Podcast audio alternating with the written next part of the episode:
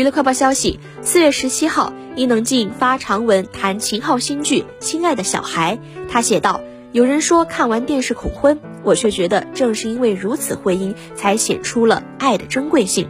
好的戏剧总是能让你检视自己的内心，生活不需要美化粉饰。”据了解，秦昊、任素汐、谢可寅等人主演的新剧《亲爱的小孩》正在热播，讲述一对离异的父母为了挽救患白血病的女儿，当被医生建议用再生一个小孩，用脐带血来救命，重组家庭的他们该何去何从的故事。播出后引发很大的反响，人民网不客气地批评他贩卖焦虑，适可而止。也有网友反驳，都是取材去真实故事。